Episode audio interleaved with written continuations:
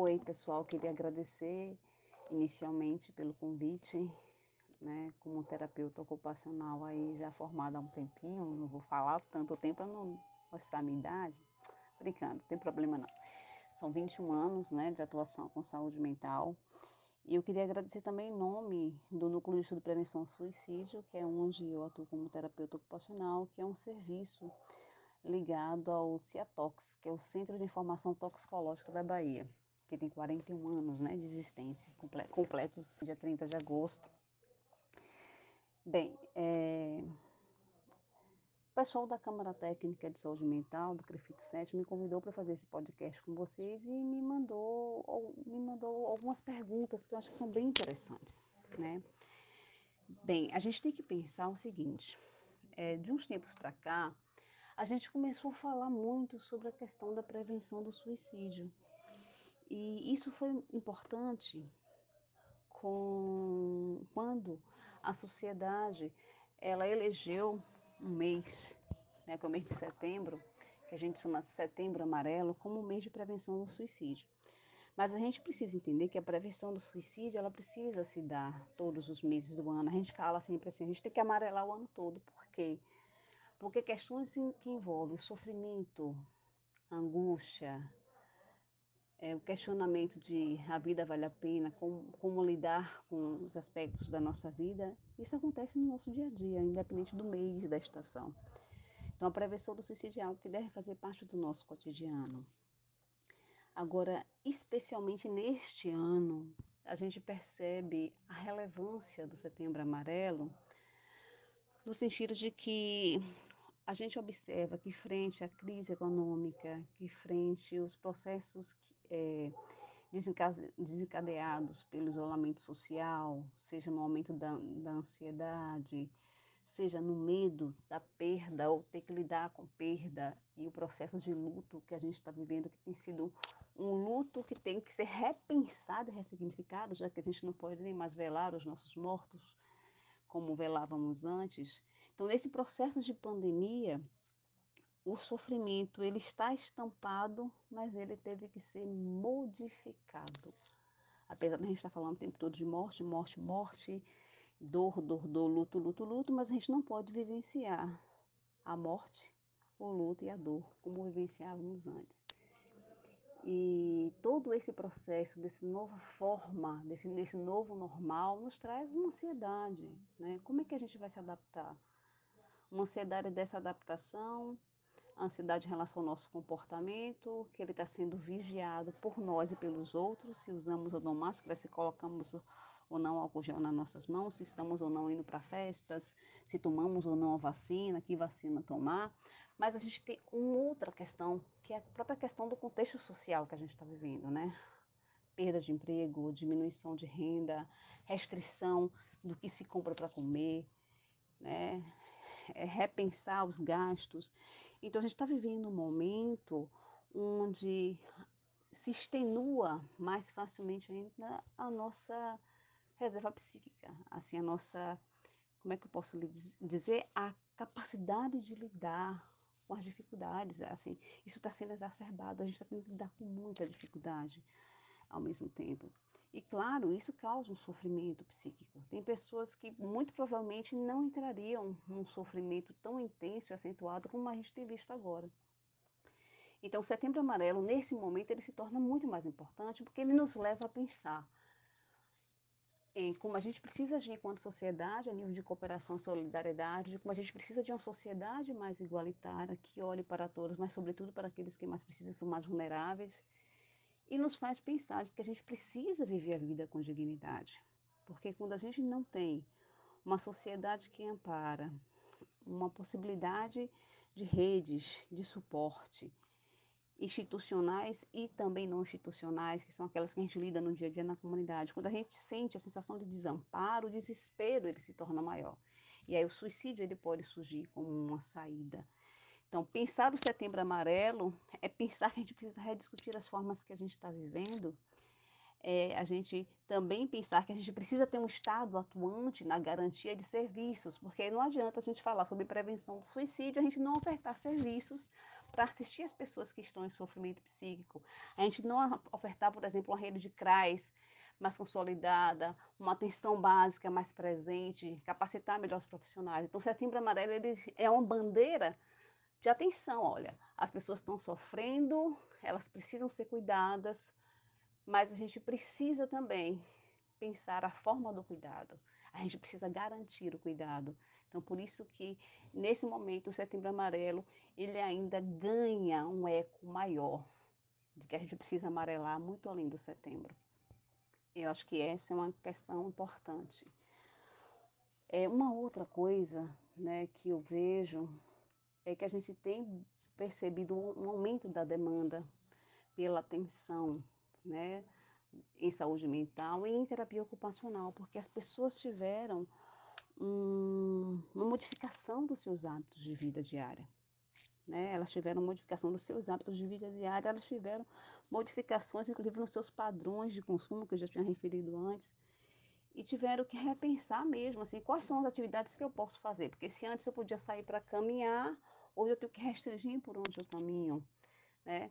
Se antes eu podia me deslocar, por exemplo, para um serviço de saúde, hoje eu já tenho que buscar um serviço de saúde mais perto de minha casa, porque vai evitar que eu pegue ônibus cheio.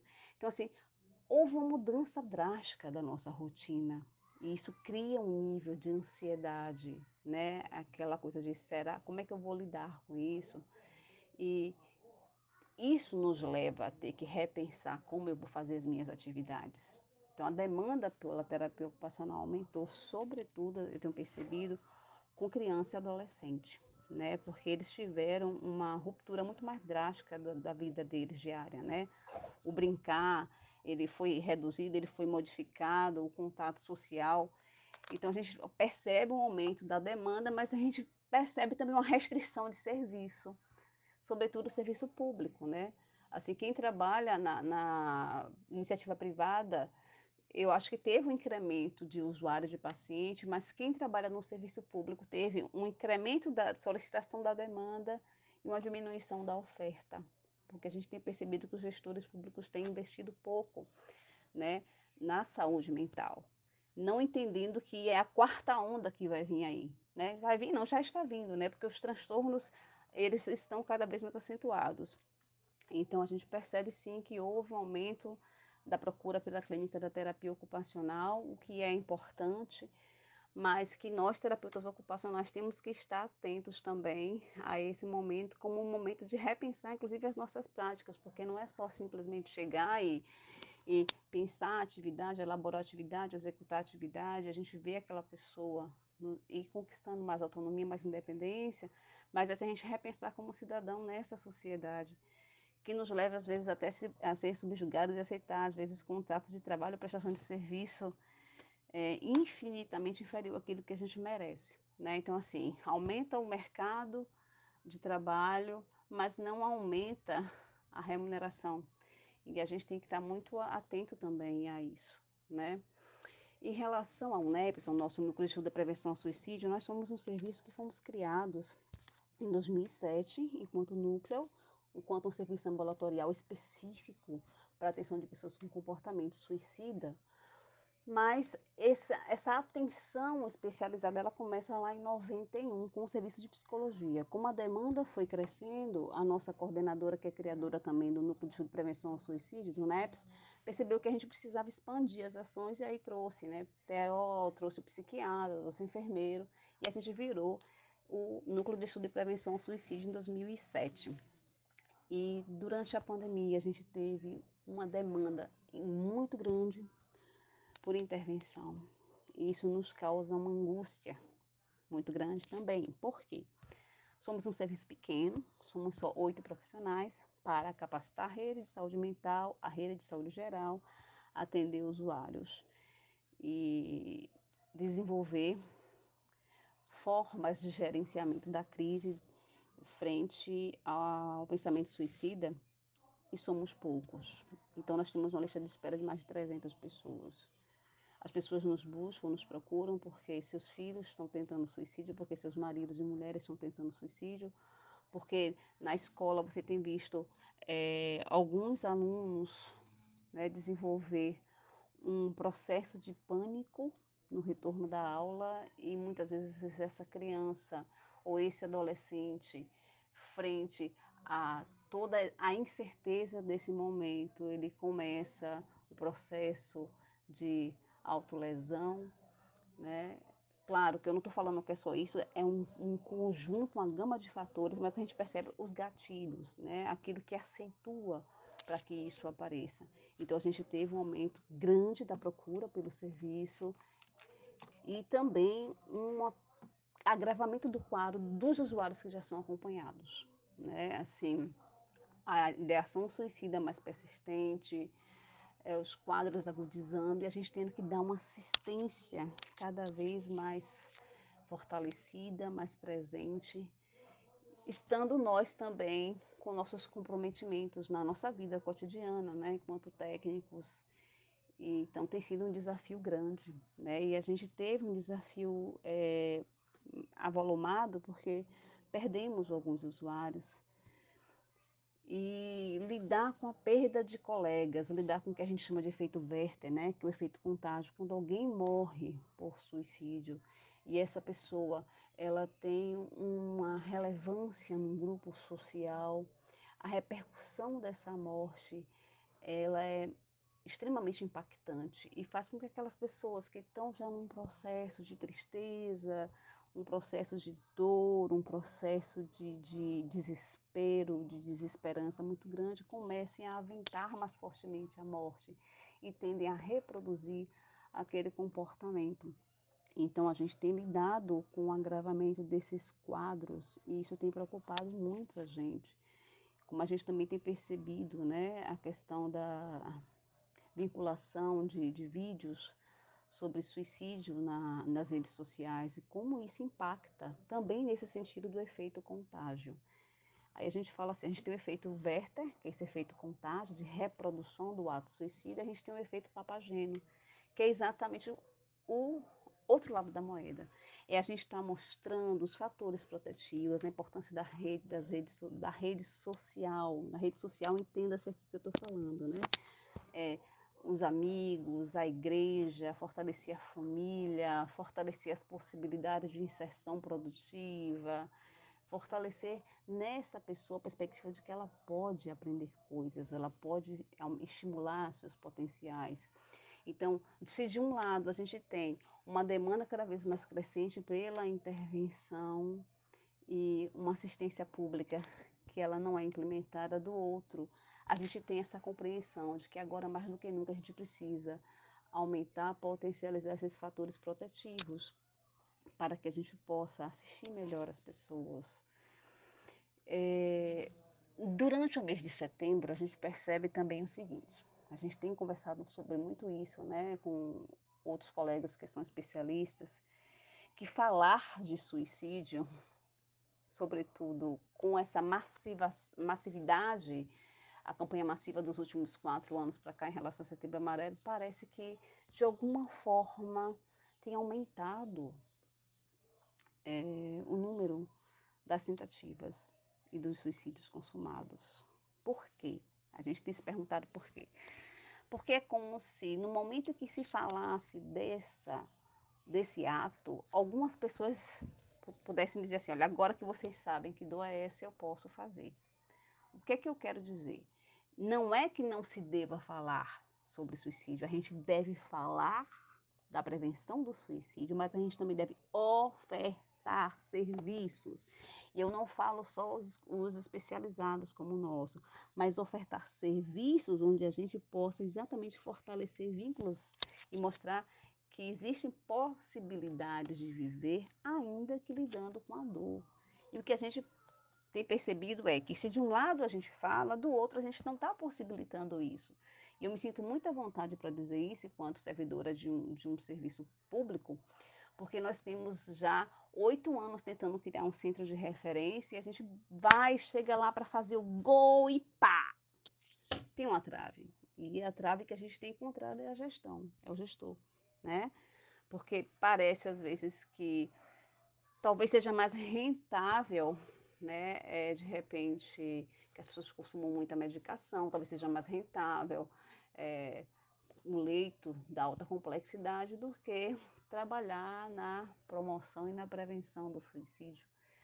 A gente fica se perguntando nesse mundo tão mercadológico, tão capitalista, por que, que de repente investir numa equipe qualificada e que pode estar mapeando a rede e organizando melhor a atenção, parece que o gestor é, olha e diz assim, ah, isso não é interessante, talvez isso não dê projeção política.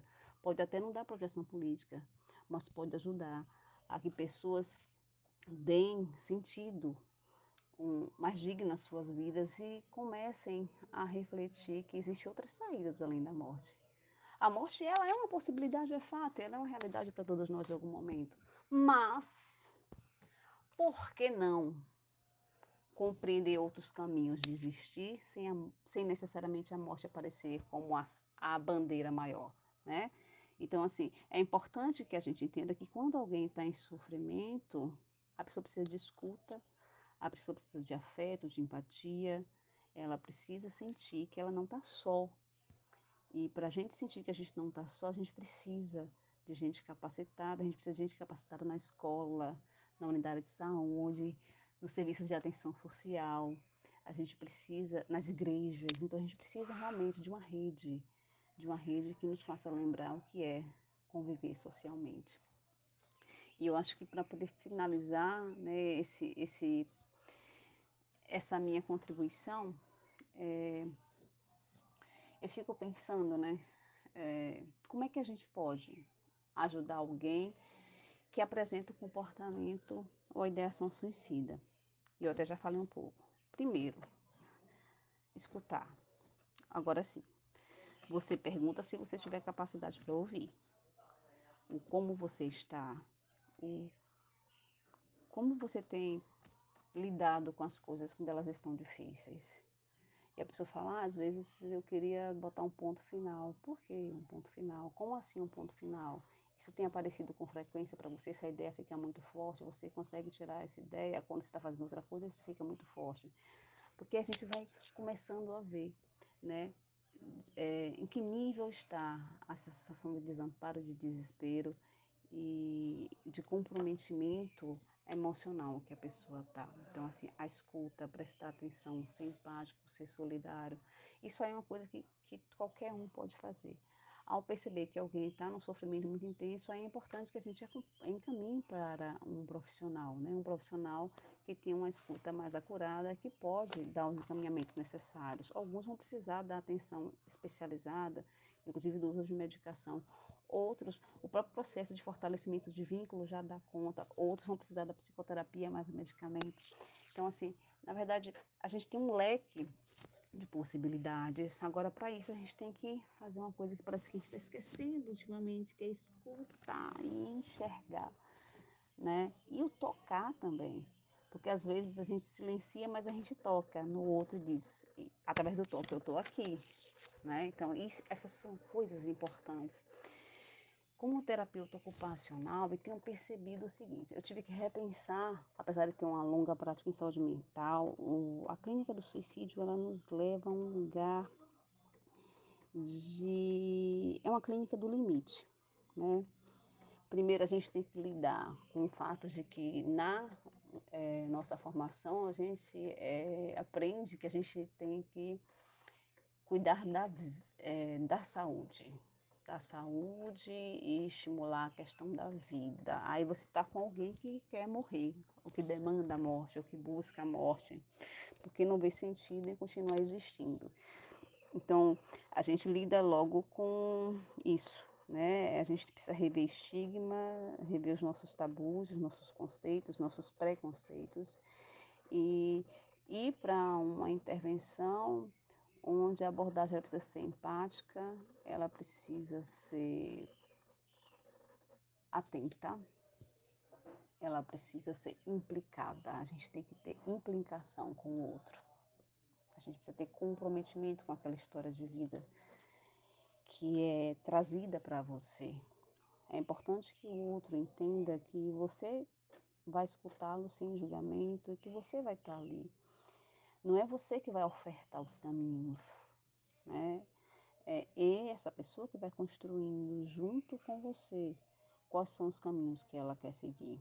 Uma outra coisa que eu acho importante, que essa intervenção junto ao comportamento suicida me trouxe, é que a gente não pode iniciar um, um, uma intervenção, uma abordagem, pensando em algo a médio e longo prazo. É, tem que se pensar a curto prazo, porque cada dia é um dia. É muito comum a gente ouvir dos usuários assim, cada dia eu mato um leão, né? Porque eu estou viva hoje, eu não sei se eu vou estar amanhã. Então, inicialmente, as projeções, as atividades, as perspectivas têm que ser a curto prazo, tem que ser no sentido de diminuir os processos de ansiedade, como a pessoa lida com aquela dor naquele momento. E a cada dia você vai revendo, assim, você vai revisitando aquela história e vai criando junto com o outro uma possibilidade para o agora. Porque quando você tem alguém que quer muito morrer, que já tentou várias vezes, eu tenho pessoas que eu atendo que já tentaram morrer, suicídio 50, 60 vezes, às vezes em menos de 15 dias, três vezes o suicídio.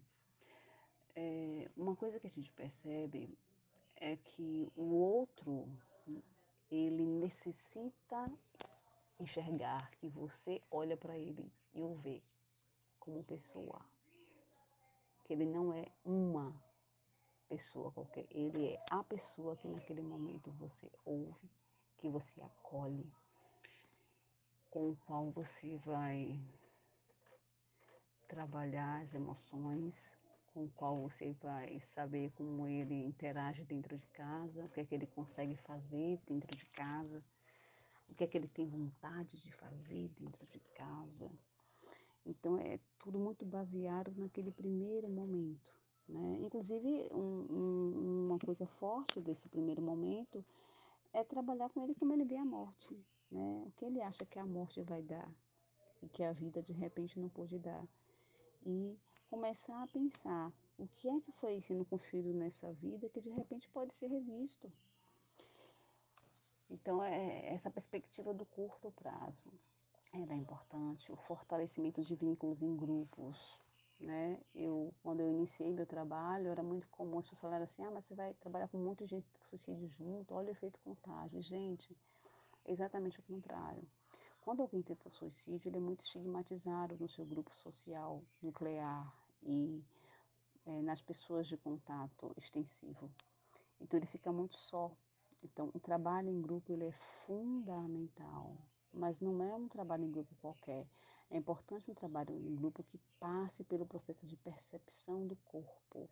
Eu trabalho muito com a questão do corpo, porque pense, morrer é estar fora deste mundo, estar fora deste mundo naquilo que é o meu veículo no mundo, que é o corpo. Então, o trabalho de percepção do corpo, de reencontro com esse corpo por um outro, um outro viés que não a dor, ele é fundamental.